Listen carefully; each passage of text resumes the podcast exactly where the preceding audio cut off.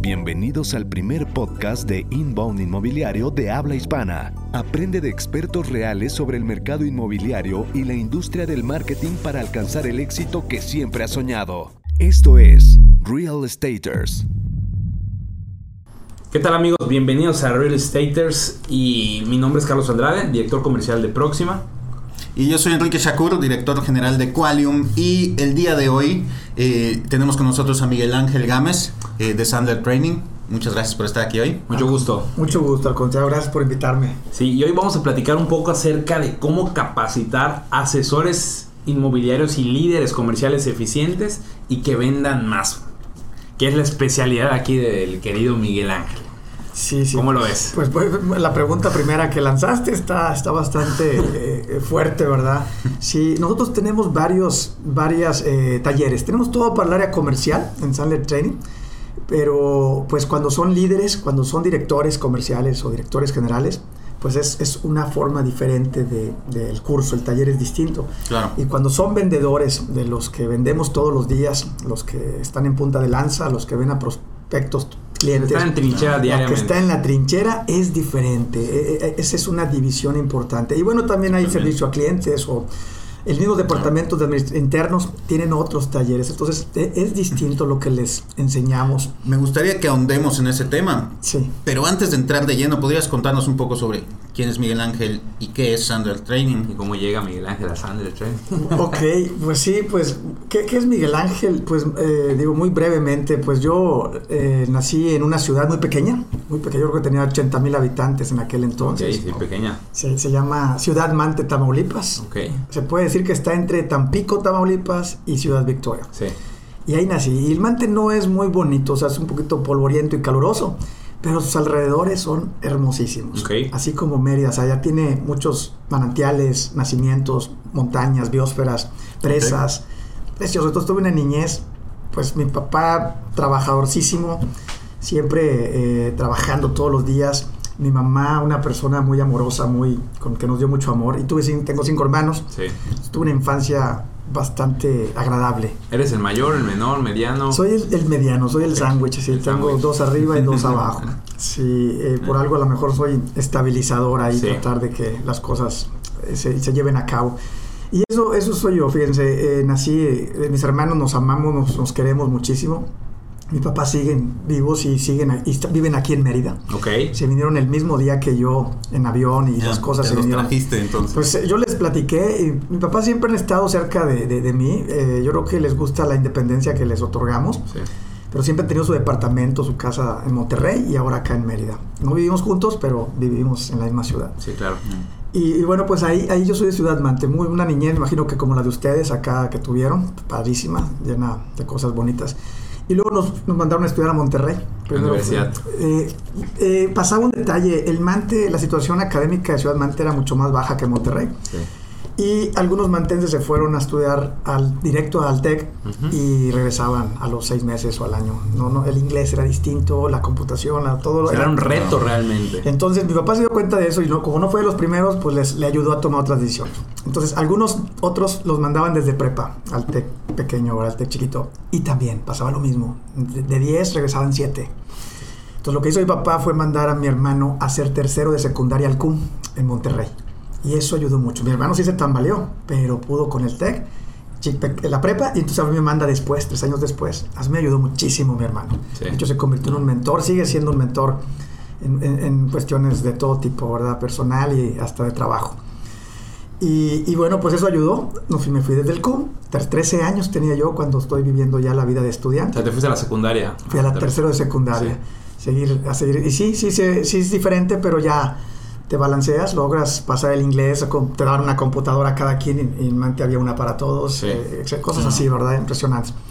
Y de ahí, pues sí, pasé al TEC, al TEC grande, y luego estudié eh, licenciado en gestión de empresas, me empecé con finanzas, me encantaban las finanzas, pero el rumbo de mi vida se marcó para mercadotecnia. Okay. Entré a una empresa, Pinturas Berel, si la conozcan. Sí.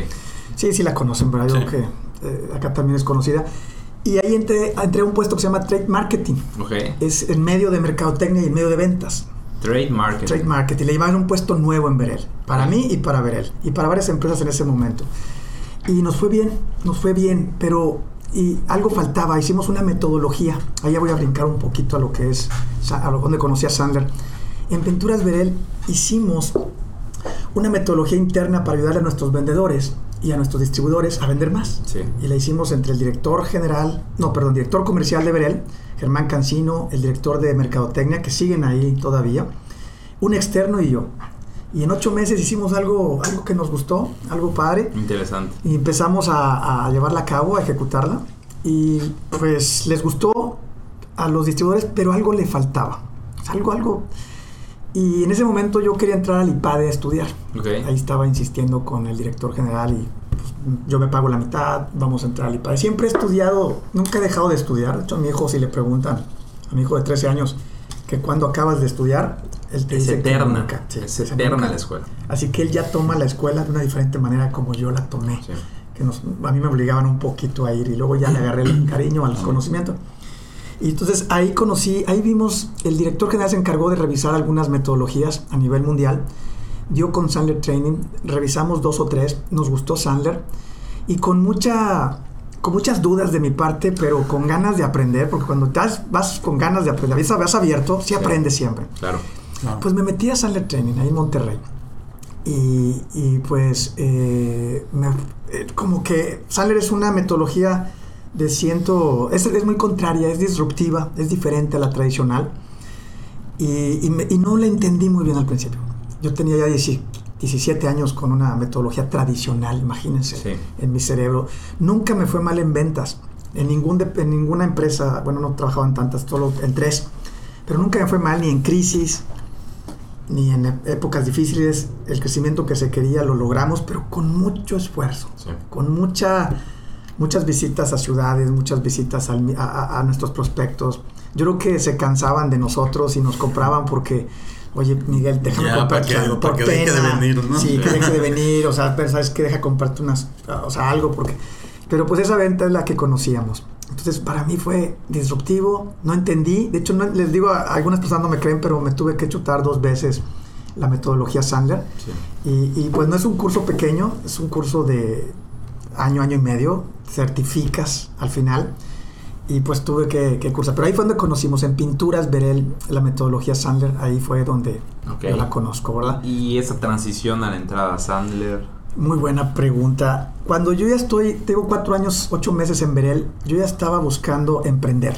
Ok. Siempre había Por querido cuenta. por mi cuenta. Tenía cinco años pensándolo, como soy una persona muy estructurada, eh, siempre haces pues estados de resultados, estados financieros, pronósticos, revisión de proyectos. eh, pues tanto análisis te da parálisis. Sí. Y pues me la pasé cinco años en ese, en eso, Querer y ese no querer. Sí, el miedo, el- Sí. de- dice alguien, dice unos amigos sin agraviar de Monterrey, dice Miguel, oye Mike, pues te veo y te con todas tus ilusiones y pasión y cómo lo estás logrando y qué bien lo estás haciendo, pero mi cheque llega el día 15 y digo, no, yo no podría hacerlo, porque pues el cheque llega, ¿verdad? Porque trabajas para otra empresa y llega seguro y todo, te, te apoyan con escuela y más Berel, que es una, una empresa genial. Te, te ayudan con todo, con, con la educación de tus hijos, con el auto, con la gasolina. Muy humana todo. la empresa. Muy humana, yo diría muy paternalista, Sí. muy, muy agradable. Entonces, quien entra ahí, se quedan 20 años, 25, toda la vida. una familia. Es una familia. Y aparte porque nos agarran a todos muy igualitos, ¿eh? Muy- muy- saben, saben muy bien contratar y contratan a la gente muy... Si agarran diamantes en bruto hechos carbón todavía y los van formando y puliendo. Bueno, pues sí, yo creo que mucho de eso. Y también pues eh, nos agarran, sí, sí, to- todo, para que seamos una familia, como dices, una Sí. comunidad. Así que pues te, te sientes muy bien. Pero eso fue lo que me hizo... Cinco años pensándolo, mi ahorita mencioné a mi hermano, el mayor, él me, él me tuvo paciencia, él sí es emprendedor, Ok. Él empezó emprendiendo de la nada, de cómo empieza el emprendedor, yo creo. Ahora que soy, ya, ya sé de qué se trata esto. Sí.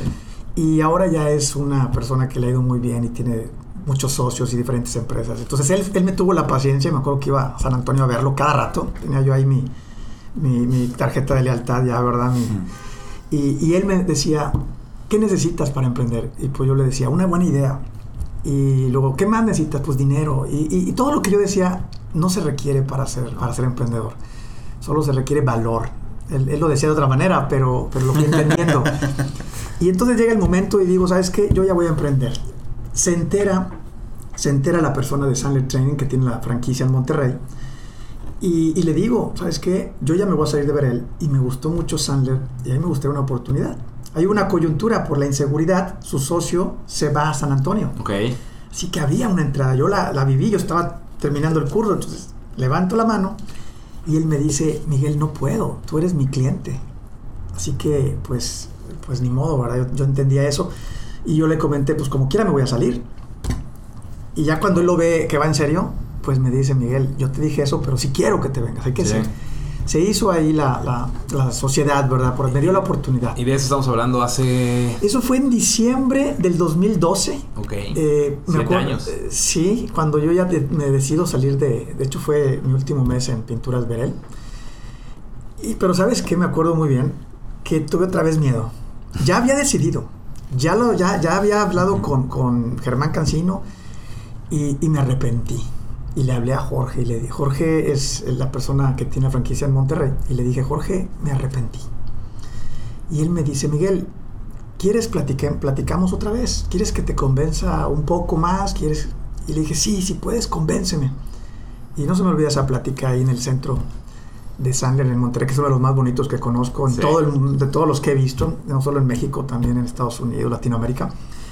Jorge, Jorge sí, sí que le ha sabido, le apasiona esto. Entonces ahí me empezó a platicar su historia, cómo comenzó él, cómo comenzó en su oficina, en su sala, ¿verdad? Con, con Ángel Salinas, que era su, su primer socio. Y, y me empieza a platicar, le digo, ¿sabes qué? Ya me convenciste de nuevo.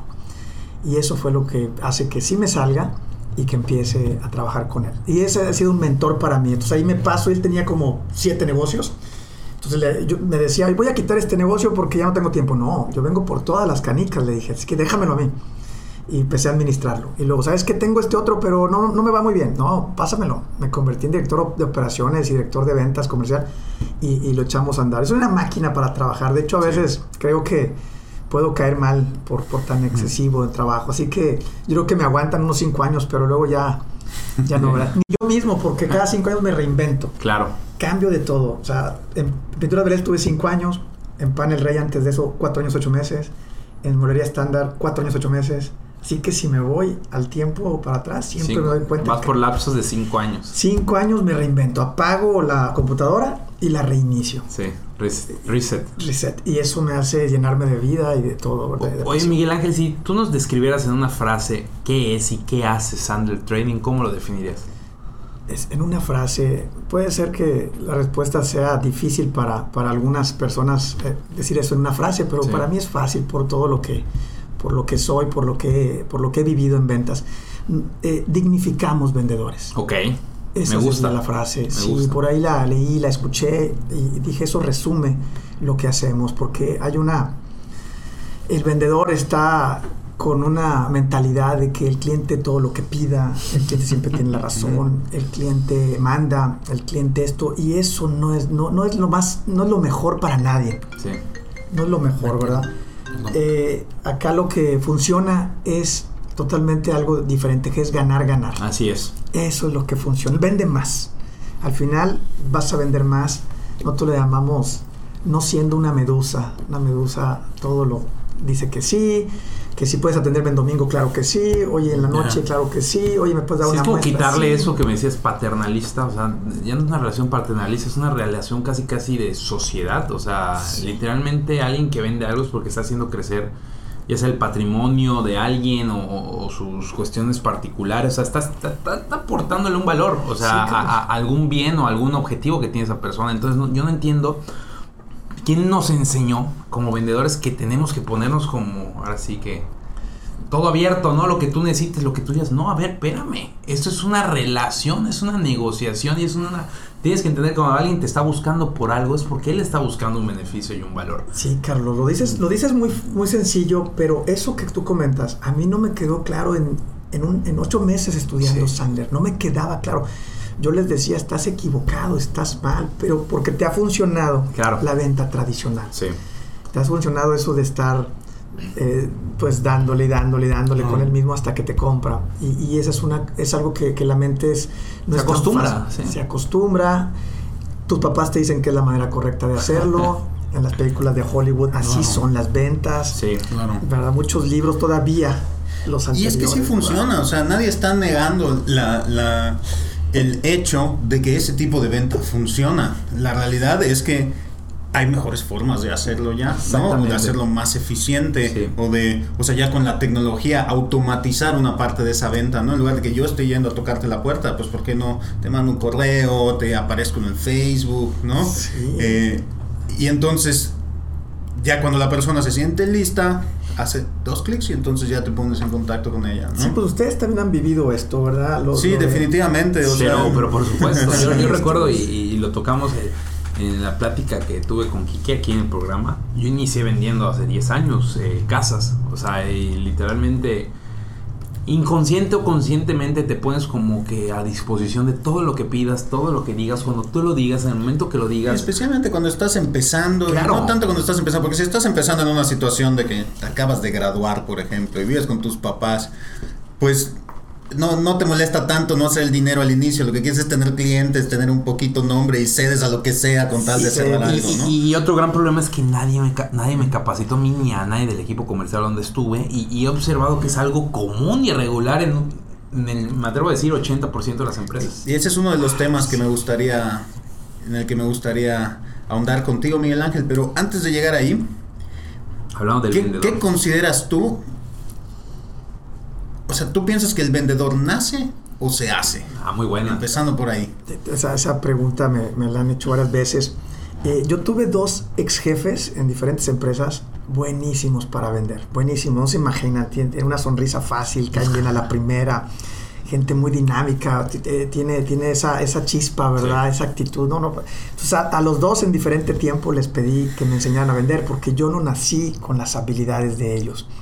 No las tengo. Yo sé que, que- que- yo soy muy buen director comercial. Claro. Así me, teniendo mi equipo de ventas, yo los motivo, los coacheo, los capacito, les doy mentoría para que ellos, Y lo disfrutas, que es la clave. me, sí, me, me encanta ver que, que- que lleguen a sus metas personales, porque Esa es la clave. esa es la clave. E- Eso es lo que me ayudaba a mí para ser el mejor director comercial yo mismo, ¿verdad? Saber qué querían ellos de forma personal y yo tratar de ayudarles a que lo lograran a través de la empresa, a través de... Y, y bueno, pues a los dos les pedí que me, que me enseñaran. Y los dos me dijeron lo mismo en diferente empresa, en diferente tiempo. Me dijeron, pues obsérvame, veme, tú que viajas conmigo a ver clientes, tú que viajas conmigo a ver los prospectos más grandes, Mm. observa. Y yo soy muy eh, estructurado, así que hasta cuando los observaba anotaba, llevaba mis anotaciones. A nadie trataban igual. A na- a- no tenían un proceso. A veces llegaban con un tema, a veces con otro. Entonces yo no pude, no pude hacer un, un procedimiento. Cuando ellos, bueno, de los dos, solo uno conoció a Sandler Training la metodología, pues de alguna manera se reconoce que él no podía enseñarme porque no tenía una un método. Claro. Pero ya con un método, él ya sabe qué hace bien, cuándo debe de hacerlo y ahora sí enseñarlo.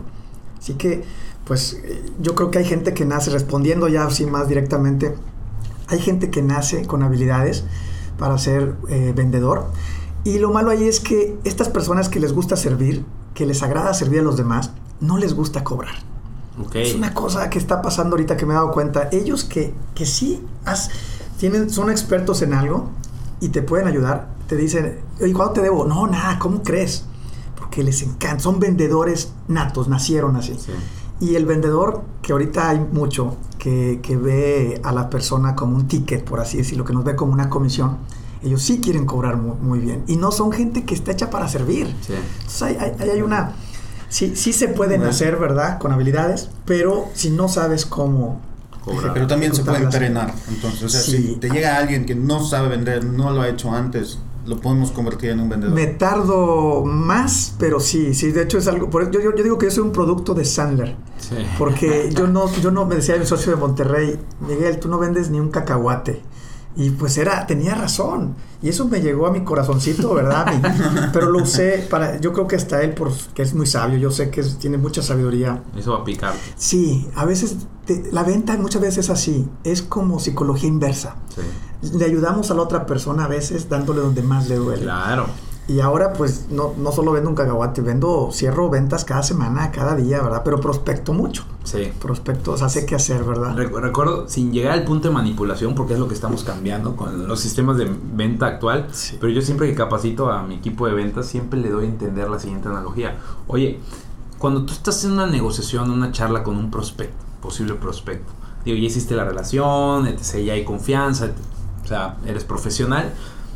Cuando estás a punto de llegar al tema del cierre, porque viste que hay interés, ya fluyó la charla, identificaste que le interesa, identificaste que tu producto o servicio sí lo puede apoyar para cumplir esos obje- objetivos, ¿por qué no te atreves a ir por el cierre? Siempre, siempre les hago esa pregunta, porque te sientes incómodo, ¿no? Pues, sí. ¿Qué pasa si lo inviertes y logras de manera inteligente y sutil que el que se siente incómodo sea el cliente y no tú? Cuando logras eso, puedes entrar de manera natural a un proceso de Me cierre. gusta. ¿Y qué técnica podrías usar para hacer eso? Es- siempre es literalmente traerlos a un plano de un dolor, posible dolor o un posible placer futuro, pero traerlo al presente. El problema que yo veo con los vendedores es que no saben hacer eso. Me estás hablando sandlerianamente. Tú, esto es sandleriano. Lo que me estás diciendo del dolor son palabras de David Sandler, que Sí. la metodología. Lo que pasa es que yo soy, una, bueno, presente. Quique, Quique lo sabe, soy un apasionado de todo el tema de ventas en general. Y- Siempre que le digo, oye, me leí este libro de ventas de. ¿Quién será? Este. Gran Cardón. ya lo leí. ya lo- Oye, y leí este otro. Ya lo leí. Oye, no, ya te los, ya te los echaste todos. Me apasiona lo Yo creo que la, primera clave es que te apasione lo que haces. Pero luego cuando ves que el cliente lo siente lejos, pues obviamente no tiene ningún interés, urgencia. Tomar la decisión ese instante. Necesitas hacer que sienta en ese preciso momento ese dolor o ese placer que le va a hacer sentir tu producto. Y va a ser mucho más probable que se siente incómodo él. Tú ya no te sientes incómodo porque traspasas esa energía y es mucho más fácil entrar al momento de decir. Bueno, lo que acabas de decir existe, es, es, es- es- San- Sandler lo tiene y es una metodología. Y, Fenomenal. y sabes que es muy bueno sacar dolor y lo que comentas, que, que el cliente se sienta un poquito incómodo o que ya reciba él lo que se está hablando. Si nos atrevemos los vendedores a sacar dolor, yo he logrado que mucha gente se compre un libro de Sandler, Sí. se meta al curso de Sandler, eh, eh, lea o digo, se, se meta a, a- a ver buenos podcasts eh, o cosas que le va a ayudar. Cuando tú, por ejemplo, eh, eh, Enrique me, me sacó dolor a mí cuando me invita acá. él saca hecho, dolor. Y, y- hecho. y por él ya estuve escuchando, por él le decía que fui con mi hermano Pepe a una entrevista que le hicieron y por él estoy ahora sí aprendiendo cosas nuevas. Claro. Y esta es la primera vez que estoy aquí por él, pero él se atreve a sacar dolor y también sabe cómo aliviarlo porque él dice, yo tengo eh, este, esta, esta posibilidad Claro. para ti. Eso tenemos que atrevernos los vendedores. Cuando nos demos cuenta, ya. Podcast de ventas con Miguel Ángel. Gámez. No, no lo dudo. No ¿ah? sería mala idea. Sí, no sería mala idea. Ya, ya, Tú que estás súper activo en LinkedIn, yo creo que eso sería algo que podría llamar la Sí, atención. cómo no. Sandler ya lo está haciendo en inglés a nivel mundial. ya lo Trasladado a está haciendo. español, yo creo que sugerencia, digo aquí on the record, Sí. pienso que el podcast es el blog del futuro. Ya tienes tus primeros invitados si quieres, ¿eh? Claro que sí, cómo El- no. El claro. podcast es el blog del, pres- del, del futuro y del presente. Entonces, todo ese potencial del inbound marketing que se ha captado y se va a seguir captando por blogs va a empezar a traspasarse a podcast. Y si me, no me equivoco, Kike es el experto acá y yo creo que Kike comparte esta opinión. El podcast es lo de hoy y lo del futuro. Sí, ha, ha teni- ha estado teniendo una explosión muy grande en el último año aproximadamente. Era Sí. algo que no se daba en Latinoamérica, todos los podcasts estaban en, en inglés. Recuerdo cuando empecé con mi podcast anterior, Inbound Hack, con, con un muy buen amigo Dan Patiño de Argentina, que también es, es, eh, es director de una agencia, bueno, él es venezolano, pero vive en, en Buenos Aires, tiene una agencia Inbound ahí, y empezamos un podcast... em, y no había nada como eso en español y empezamos a traer mucha atención. Entonces yo dije, no, esto es... Y como dijiste hace rato, si lo mejor. haces por primera vez, pues decimos en Monterrey pegas dos veces. Es, es- importante. Claro, No, cuando- pues, por eso cuando salen redes sociales nuevas, por ejemplo, es el mejor momento para entrar y si te quieres volver como un influencer o, o- o transmitir, ¿verdad? Que tener sepan lo que muchos seguidores, es al inicio de la red social es el mejor momento, ¿no? Así es. Creo que se está comentando eh, algo de la metodología Sandler, es que ya no es tradicional, eh, es muy parecido a Inbound, lo que ustedes hacen, es tratar de no persuadir a nadie, de no manipular a nadie. Al contrario, Esto es demasiado del pasado. eso ya quedó en el pasado. De hecho, nosotros en Sandler decimos que no vendemos, nos compran. Y, y- Claro. y usamos unas frases como la que comentaba Carlos, que, que cuando ya vemos el tema y ya estamos más adelantados, sí preguntamos, ¿qué más deseas que yo haga ahora, verdad? Sí. O usamos una técnica del termómetro que dice, oye, del 1 al 10, 10 cómo voy, 10 voy muy bien, 5 voy mal, 6, califícame. Y cuando te dicen, vamos en 10, ¿qué, qué más deseas que yo haga ahora? Sí, ya el Pues, 10 es... Eh, Pues ya, ¿verdad? Ya que se haga lo siguiente y ellos mismos dicen, no, pues ya entro al curso, ¿cuándo es la fecha?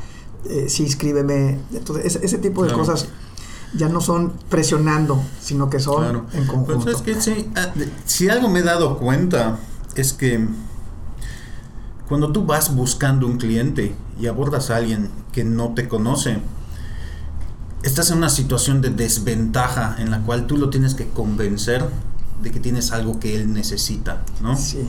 A diferencia de cuando implementas una estrategia inbound, tú de alguna manera estás demostrando que eres bueno en algo, estás atrayéndolos con contenido de valor y si ellos son los que te vienen buscando a ti, pues en nuestro caso llegan con nosotros a través de una estrategia inbound, es como ya le probaste Ah, que sí, sabes hacerlo. ¿no? Y ya tú pones las condiciones de alguna manera. ¿no? Eso, eso es la mayor fortaleza del inbound. Y sabes qué es lo curioso que yo veo que gran parte de los equipos comerciales no lo aprovechan. Siguen atendiendo al cliente con la metodología tradicional, antigua, sin darse cuenta de eso que acabas de decir. Oye, ya existe toda una estrategia de captación de interés de un mercado con un ya, objetivo común. Y no lo atiendes partiendo de esa premisa, lo, lo atiendes partiendo de la premisa antigua. O sea, Como si... te, te- te tengo que seguir enamorando. No, brother, no es enamorarlo, es entender qué cosa en particular le llamó la atención de toda esa estrategia que tú hiciste. Porque él ya llegó a ti. Pero yo veo, lo atienden. Hola, ¿qué tal? ¿Cómo estás? Característica, producto. No le interesa eso. le, le leen el No speech, le ¿no? Fíjate que son terrenos de tal No tamaño y le cuestan tanto y interesa, mensualidades. Y no como, le brother, ya leí no eso. le interesa. Lo primero es reforzar. Yo lo trabajo siempre con mi equipo. Tono de voz ¿Por qué adecuado. quieres comprar un terreno? Y le refuerzo, oye, te llamo para recordarte tu interés que dejaste en este lugar. Y le recuerdas, te llamo porque tú me lo pediste. Yo estoy a tu servicio, pero tú me lo pediste. Bueno, miren, eh, acá en Sandler son siete pasos la metodología. Sí. La la- el paso número uno, o el compartimento que le llaman, es confianza y entendimiento. Ujú. Lo primero que debe tener un vendedor es realmente interesarse en la persona que, está interes- que, que le interesó tu producto. Ese sería lo número uno. Eh, eso batallamos un poquito porque se pierde la sensibilidad.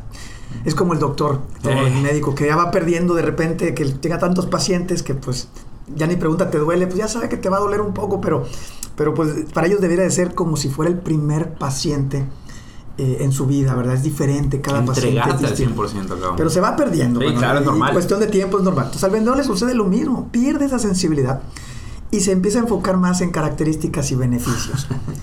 y esa ya no es la manera de vender. No, claro que no. Esa ya no. De, de hecho, cuando tú te importa, te interesas más por la persona y le empiezas a hacer preguntas, oye, ¿y ¿por qué se interesó por un terreno? ¿Y por qué charla. quiere comprar? Y, y charlas, ¿y, y de dónde es usted? Ah, es de Monterrey o es de, de otro lugar. ¿Y, ¿Y por qué quiere comprar acá? ¿Y por qué no en otro lugar? Y empiezas tú a descubrir que tiene familiares acá. La razón detrás del comportamiento. ¿no? La razón, Eso es lo importante. el dolor, como le llamó Carlos, ¿verdad? la razón, el problema, la necesidad. Cuando tú lo, la sabes, son, hay dos cosas que puedes hacer. Una, eh, un, un vendedor podría aprovecharse y hacerle ver y con mentiras y todo que esto va a ser lo que le alivie. Pero un vendedor ya con una metodología sabe que no se debe hacer eso, se debe orientar. Así es. La- Es que es ir por el cliente, no por la venta, acuerdo. ¿no? O Y por la saber- relación. Yo siempre Eso. crea relaciones, no crees ventas. O sea, las ventas, la relación es lo que te va a mantener en esta carrera a largo plazo. Sí, Carlos, ¿qué, qué sucede ahí? Mira, Te da aunque- recompra, recomendaciones. Te Esas- abre oportunidades en tu carrera futura. So- tenemos una escala tan chica de visibilidad que yo siempre lo digo, Kike y, y Miguel. Yo en el puesto en el que estoy hoy, gracias a Dios, es por haber enfocado desde hace 4 o 5 años mi estrategia comercial a crear relaciones.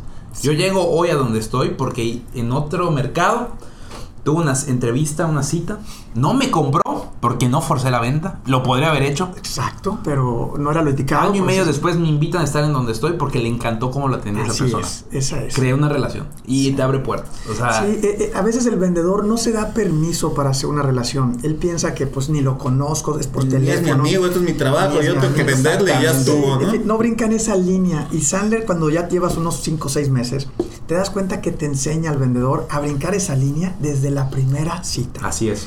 desde la primera llamada, desde el primer WhatsApp. Tú la brincas y, y ya una vez brincándola no quiere decir que le vas a vender o te va a comprar. Solamente indica que ya tienes la confianza Así es. y te la das. Y, y- y regularmente la otra persona, si lo haces bien, si haces, nosotros tenemos siete herramientas para hacer confianza y entendimiento. La mayoría son psicológicas. No somos expertos en psicología, solo sabemos cómo usar eso para hacer más vínculos de confianza y rapport. Y una vez que las usas, claro, tienes tus preguntas para, para ayudarle, para saber de él, pero en paralelo tienes que usar esas herramientas para que él se sienta cómodo contigo. Y una vez que siente cómodo, te dice toda la verdad. Te dice, Claro. te dice, mira, la verdad solamente estoy buscando, estoy- es más, estoy en una escuela, es para un proyecto y ando buscando información de, de terrenos de Mérida porque dicen que es un boom. No voy a comprarte, perdóname, me dice pasar. Te dicen la verdad Sí. y tú los ayudas hasta donde puedas. Ah, no te preocupes, claro que te ayudo. Te va a mandar referidos. Resulta que hace su proyecto y salen 5 o 6 y te los manda a ti. O sea, las, las ventas salen así. Eh, nosotros, Claro. los amigos de Sandler le llamamos, eh, pues es eso, amigos realmente. Ya no tenemos clientes. Y, no, y, y desde el inicio, a veces me dicen, oye Miguel, yo me sentí muy mal cuando me decías, y me puedes decir que no, y amigos como siempre. No te-". Pues si no somos amigos, me dicen algunos. Se sienten extraños que alguien te vea como, como amigo y que te diga las cosas Claro. de frente y que sea honesto Claro. contigo.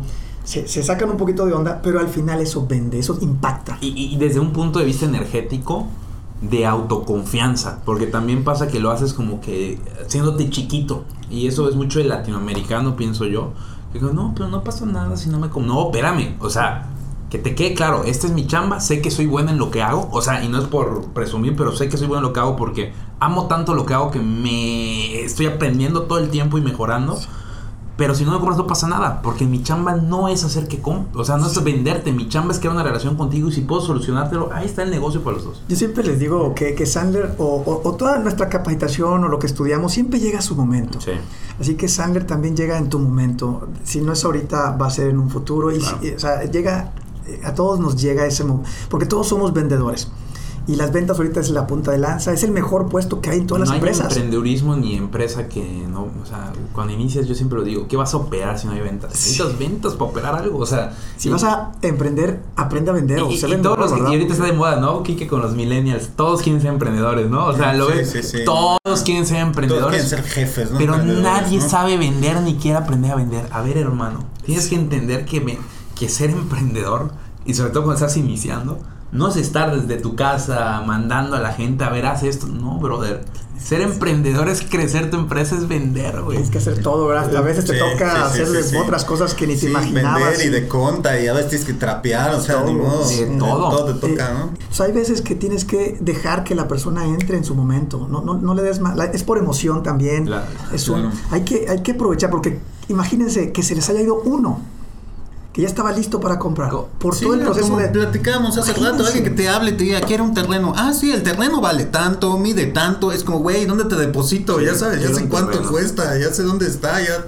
Ayúdale a comprar Pásame uno, Quiero un terreno bueno perfecto. ¿Qué necesitas que te apoye para que compres el terreno? Claro. Necesitas algo, ya sabes cuál quieres, te ayuda a elegir un lote. O sea, lo vas ayudando. Lo ya vas te- Claro, que te diga, que él "Oh, necesita. quiero un lote y quiero este. Oye, si inviertes 20 mil pesos más, puedes comprar el de la esquina y el de al lado, ¿no? Y- Y, te conviene más. Ah, Totalmente de órale. acuerdo, Kike. Y Miguel, no sé si estés de acuerdo que lo que decías es muy cierto, me parece a mí. Eh, la venta es 100% emocional y una habilidad que tiene que desarrollar un vendedor profesional es detectar cuando la persona enfrente está en la emoción correcta Sí. para apoyarlo a tomar la decisión ya. O Sí, sea, es- es- en este instante, cabrón. O sea, ya no, no, no es mañana, no es en media hora, es No, ahorita. ya. Y es que tienes que aprovecharlo, porque si no lo Se sabes enfría. aprovechar, se enfría. Sí. Y, y tú tuviste culpa, ¿eh? Sí. Te pueden decir en un futuro, no compré terrenos de inversión porque no me lo vendiste bien.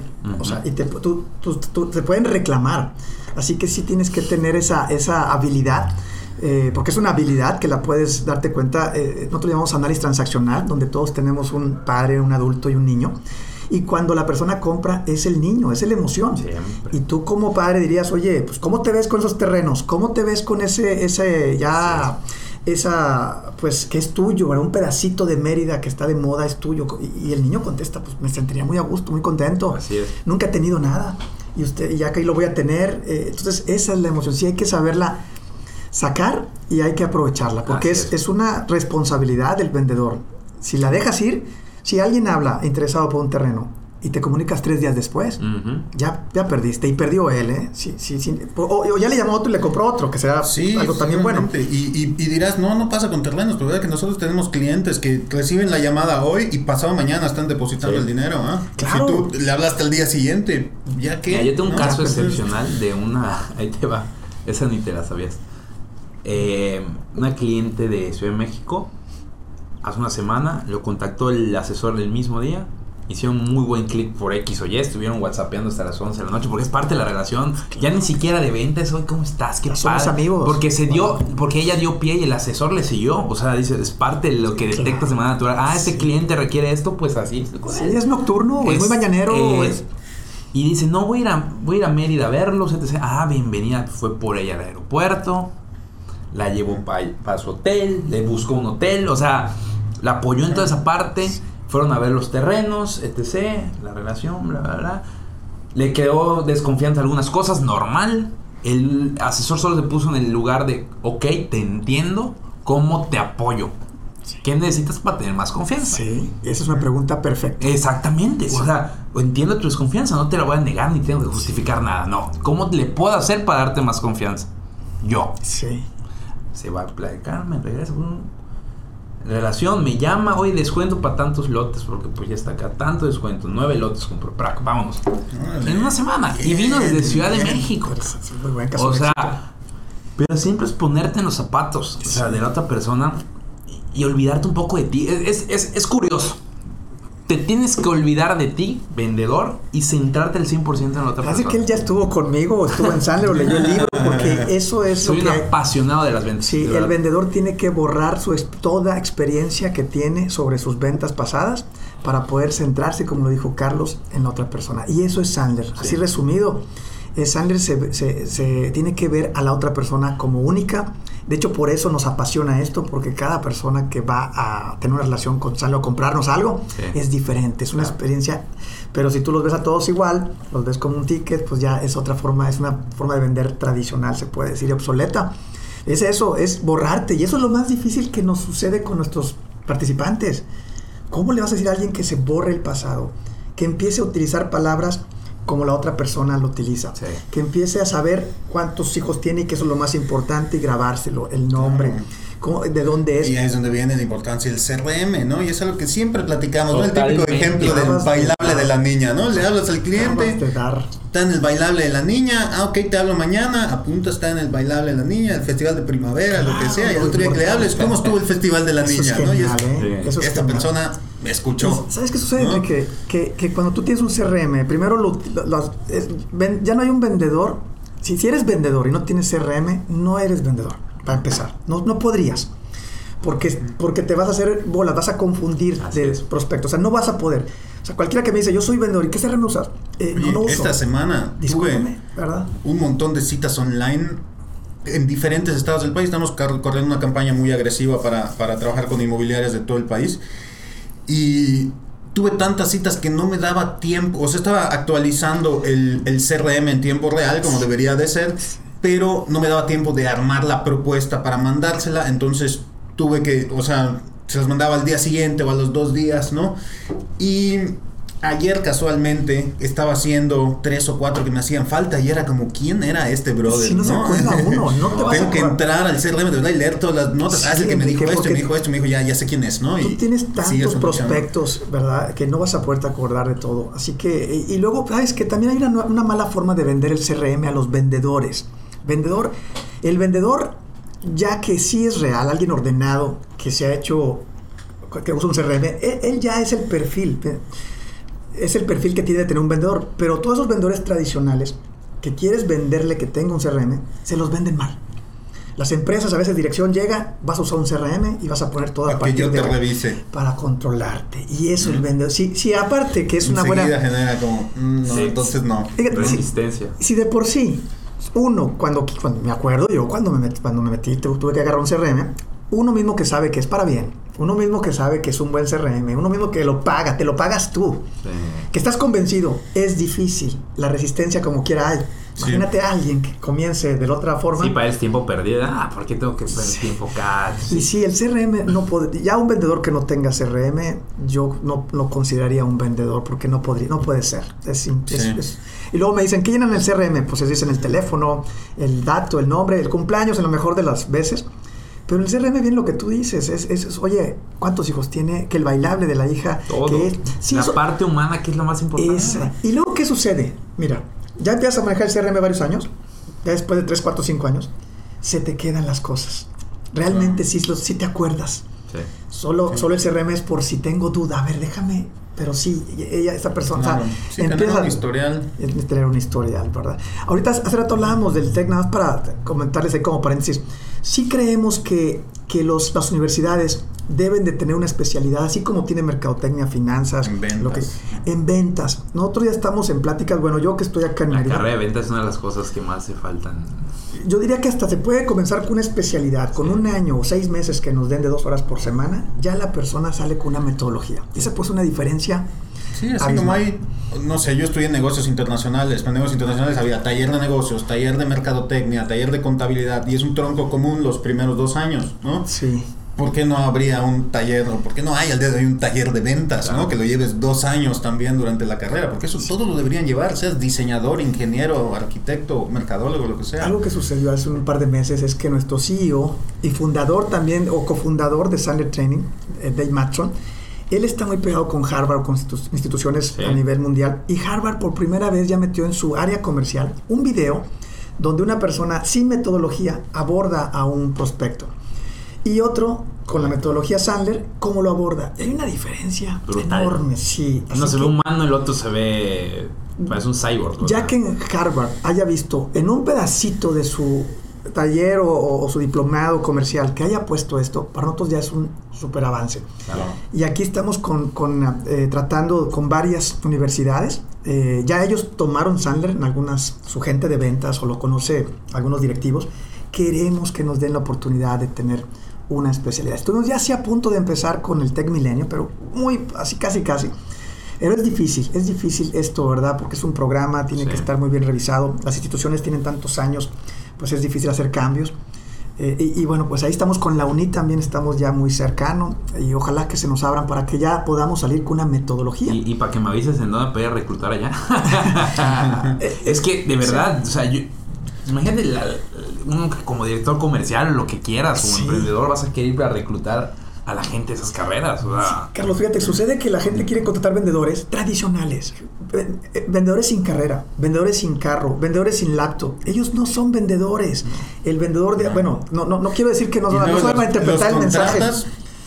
Y no los capacitan, ¿no? O sea, contratas a alguien sin la experiencia, sin los recursos para desarrollar la profesión y lo dejas para que lo haga solo, a ver cómo le hace, ¿no? ay, sí, no quiero mandar un mensaje equivocado. Digo, sé que hay mucha gente que está en ventas por necesidad, porque ahí no se pedía una carrera, no se pedía, no hay, no hay una carrera como tal.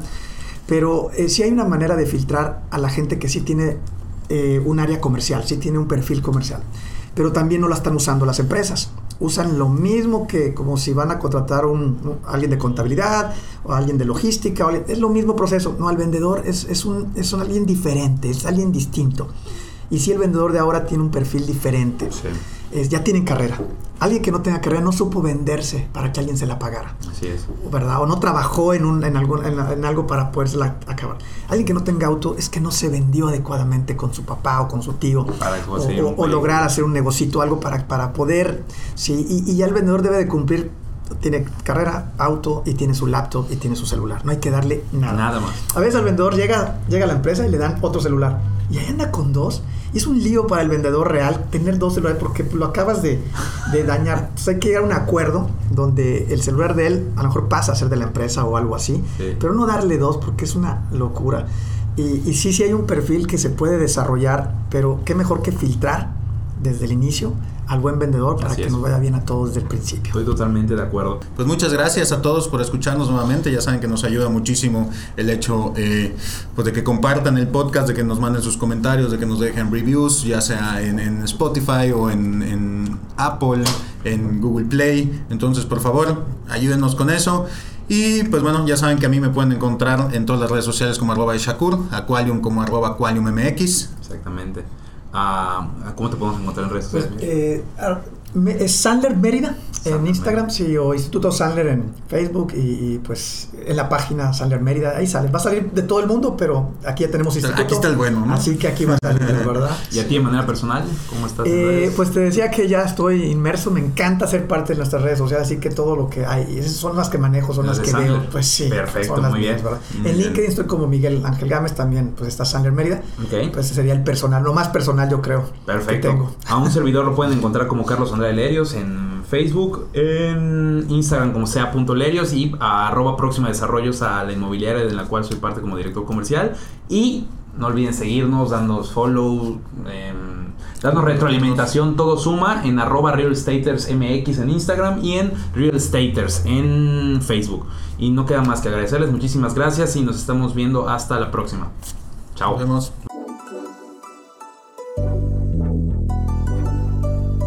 Este episodio de Real Staters ha llegado a su fin. Suscríbete ahora para seguir recibiendo estrategias y consejos inmobiliarios que te permitan alcanzar el éxito que siempre has soñado. No olvides calificarnos y escribir una reseña para que podamos seguir generando contenido de valor para empresarios y profesionales del sector inmobiliario. Nos vemos de nuevo la próxima semana en Real Staters.